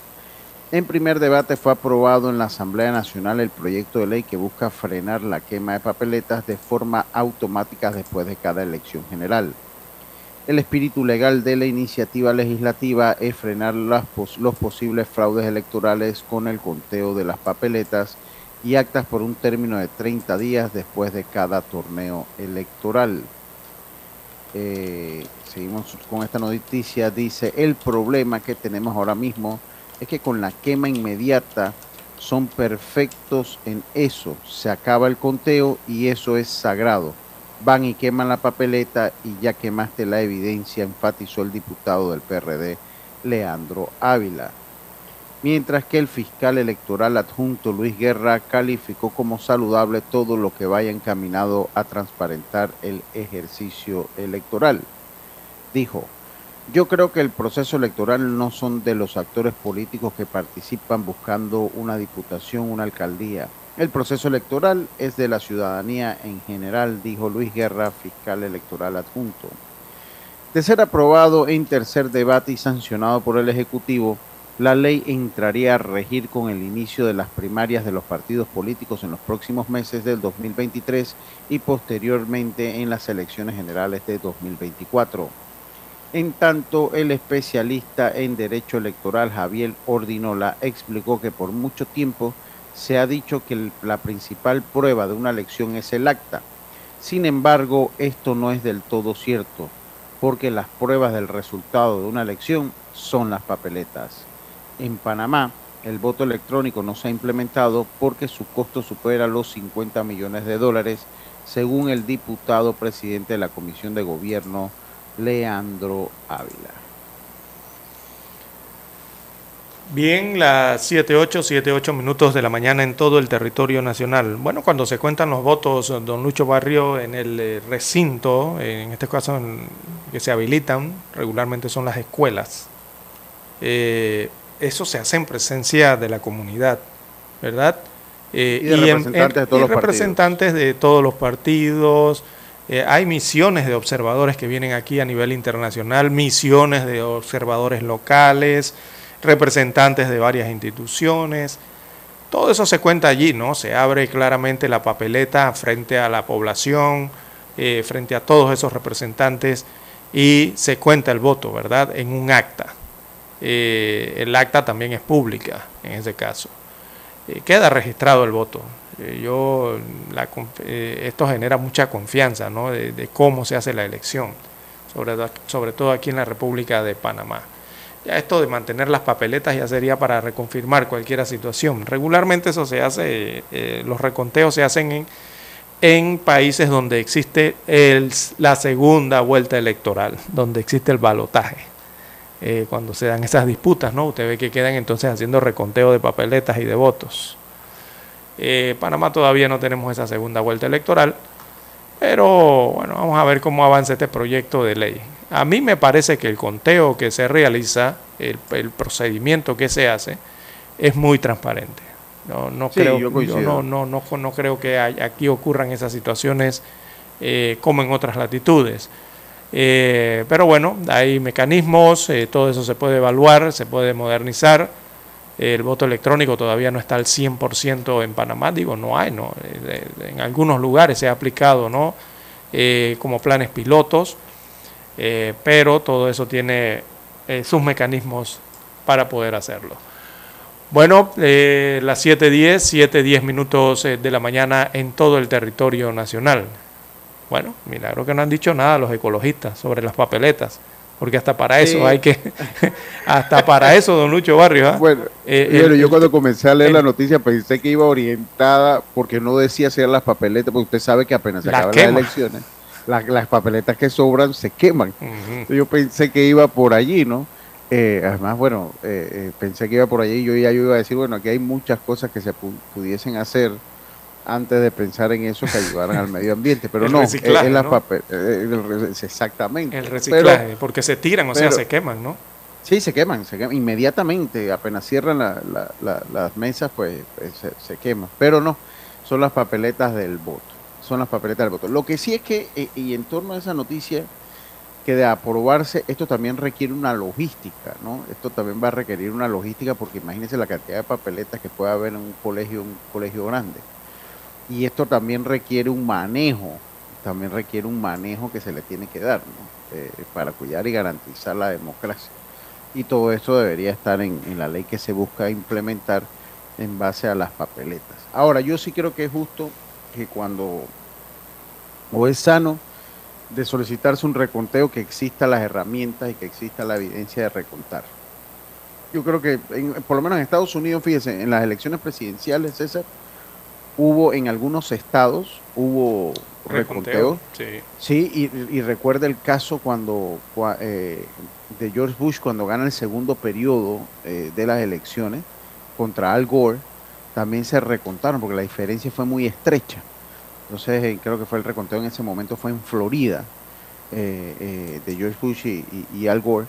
Entonces pues se recuentan y se hace el conteo y se tiene la evidencia física que es la papeleta. O sea, yo no, no le veo problema a eso, pero siempre y cuando también se le dé el manejo adecuado a dicha papeleta, ¿no? que no se preste tampoco, porque aquí en Panamá somos especialistas, especialistas en buscarle la forma y la vuelta de cómo hacer las cosas, cómo hacer las cosas mal. Así es, Entonces, pero hasta, pero hasta el momento el, el procedimiento que hay electoral en Panamá con el Tribunal Electoral, yo no he conocido de, no he conocido realmente no, no, de intervención alguna que sea una intervención ilícita dentro del proceso electoral eh, con, eh, con, con- con- con alguna mala intención, ¿no? De modificar, anular o, o- o esconder o, o impedir eh, que el resultado sea el real, ¿no? Eh, en Sí, la correcto. elección. Es muy transparente lo, lo que eh, uno ha presenciado, Sí, ¿no? En cada es elección eh, eh, general aquí en el país. Y de hecho en el interior, sobre todo en el interior más que en la ciudad, es un, un acontecimiento en los pequeños pueblos que la misma ciudadanía... A las 4 de la tarde pueblos, usted los ve. A la claro, van allá a, la- a las escuelas donde se cuentan los votos y, y presencien y dan fe de lo que se está dando allí. O sea, es hasta una parte de la cultura y sobre todo se ve mucho en los pueblos sin mayor interés político. Va el pueblo como eh, el, el pueblo como sociedad a ver el proceso de correcto. escrutinio, ¿no? Bien, las 7.13, 7.13 minutos eh, de la mañana en todo el territorio nacional. Don Daniel nos pide la última pausa del noticiero. Vamos a tomarla y regresamos con más información.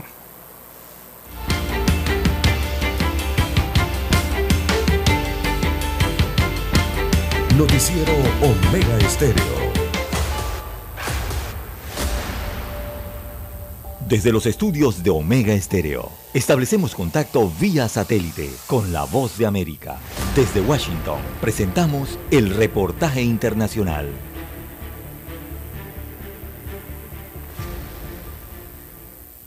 Luego de seis semanas en el cargo, el número 10 de Downing Street, la residencia oficial del primer ministro británico, vuelve a quedar disponible y a la espera de un nuevo funcionario, tras la renuncia de la primera ministra del Reino Unido, Liz Truss. Hace apenas unas horas el mandato de Liz Truss se convirtió en el más breve de la historia del Reino Unido, luego de apenas 44 días como jefa del gobierno. La todavía líder del Partido Conservador cedió a las críticas externas y a las presiones de sus propios colegas, que aseguraron es incapaz de resolver los numerosos desafíos a los que se enfrenta el Reino Unido y finalmente dimitió. No puedo cumplir el mandato para el que me eligieron, por lo tanto he hablado con Su Majestad el Rey para notificarle que renuncio como líder del Partido Conservador.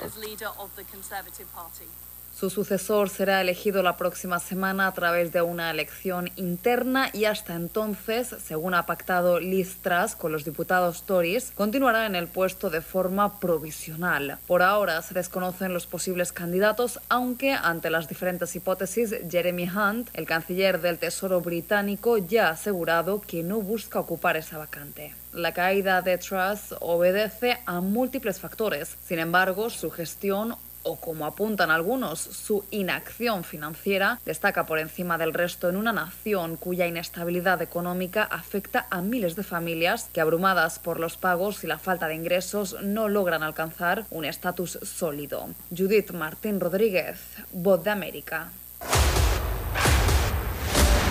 Escucharon vía satélite desde Washington el reportaje internacional. Noticiero Omega Estéreo.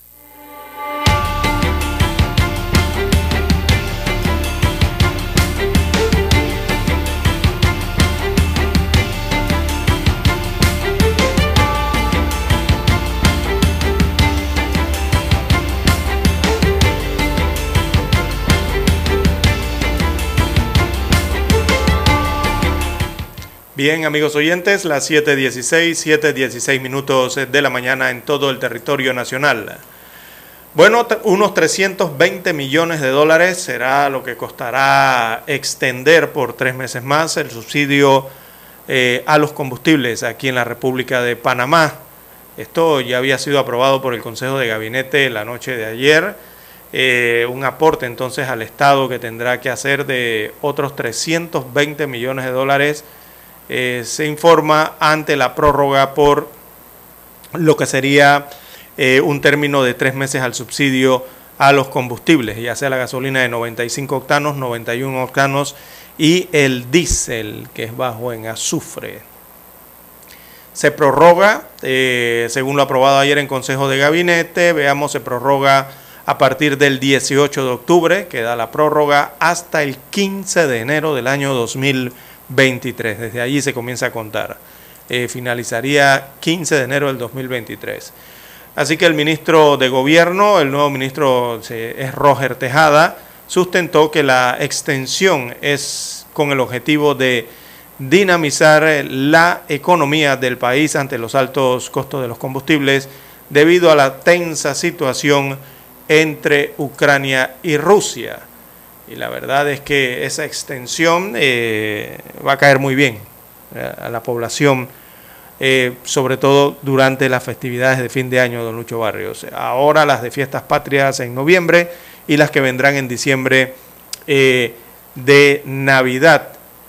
son periodos del año en que hay mayor movilización en la República de Panamá. No con esto queremos decir tampoco que es que van a ir a llenar los tanques de combustible y a gastar lo innecesario, claro que no, eh, a hacerlo con mucha responsabilidad.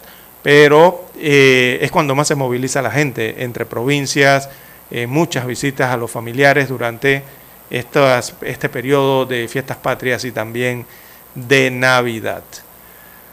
bien, las 7.19, 7.19 minutos de la mañana en todo el territorio nacional. estaba buscando aquí la cotización de los combustibles a nivel internacional, a ver cómo eh, andan. Eh, ya se anunció un aumento, por lo menos aquí, en el precio de los combustibles, eh, pero se mantiene en 3.25, recordemos, debido al subsidio entregado por el Estado, aunque el precio de paridad oficial de los 14 días, 15 días, sí aumentó. Lo único es que se aplica el subsidio y queda congelado en 3.25, pero alguien lo tiene que pagar y por eso lo paga el Estado, en este caso, ¿no?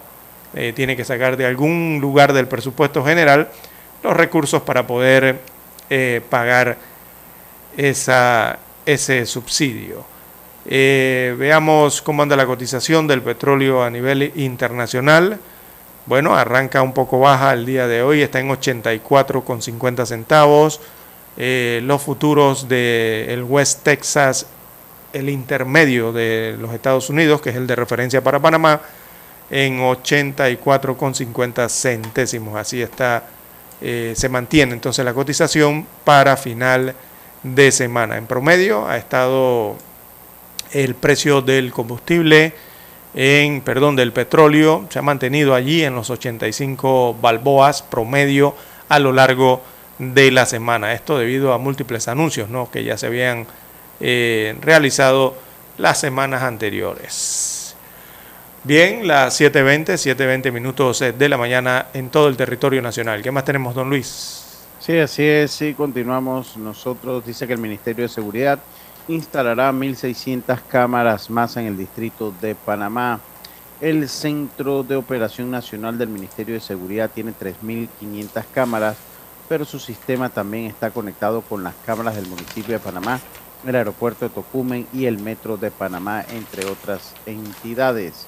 Los robos a bancos reportados durante las últimas semanas, tanto privados como públicos, representan un claro desafío para los estamentos de seguridad, los cuales se están apoyando en la tecnología para hacer frente al crimen. En ese contexto, Ronald Jaén, coordinador del Centro de Operaciones Nacional del Ministerio de Seguridad Pública, subrayó que se incrementará la cantidad de cámaras de videovigilancia en la ciudad de Panamá. Actualmente, al menos cinco municipios, todos cabeceras de provincia, han puesto en marcha centros operativos de videovigilancia.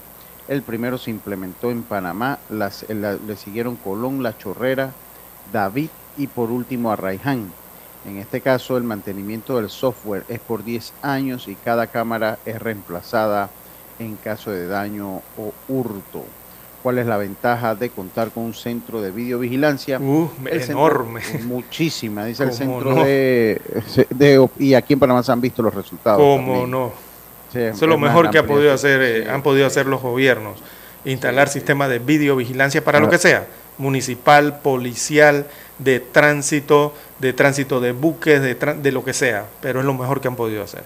Sí, así es. Dice que la ventaja del centro de operaciones no solo incluye la fuerza pública, también contempla el Cuerpo de Bomberos de Panamá y el Sistema Nacional de Protección Civil, entre otras entidades, lo que permite atender en conjunto cualquier incidente. ¿Qué tecnología usa ese centro? Pues varios software y cámaras inteligentes para la videovigilancia que permiten el reconocimiento facial, esto es importante, y el no? reconocimiento de placas de automóviles. Con la base de datos se saca el perfil de la persona y se envía a las autoridades competentes, como el Ministerio Público. Toda esa información debe ir allá para que, por ejemplo, los videos se conviertan en un ejemplo probatorio contundente.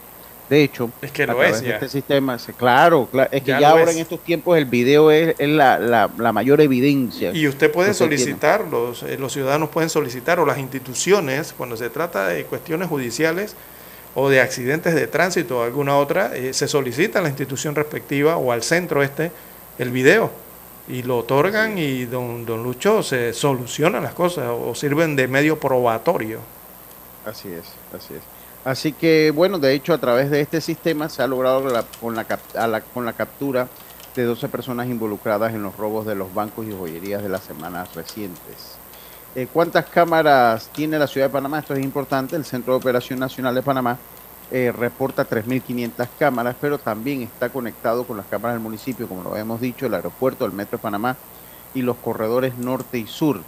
Se tiene provisto instalar 1.600 cámaras más, sobre todo en los lugares donde se ha marcado mayor incidencia de delitos como Pacora y Don Bosco, además del distrito, que es eso en el distrito de Panamá, al igual que el distrito de Santo de San Miguelito, el distrito de San Miguelito. Dice, ¿por qué importa este sistema o qué tan determinante Uh, es en la batalla contra el crimen?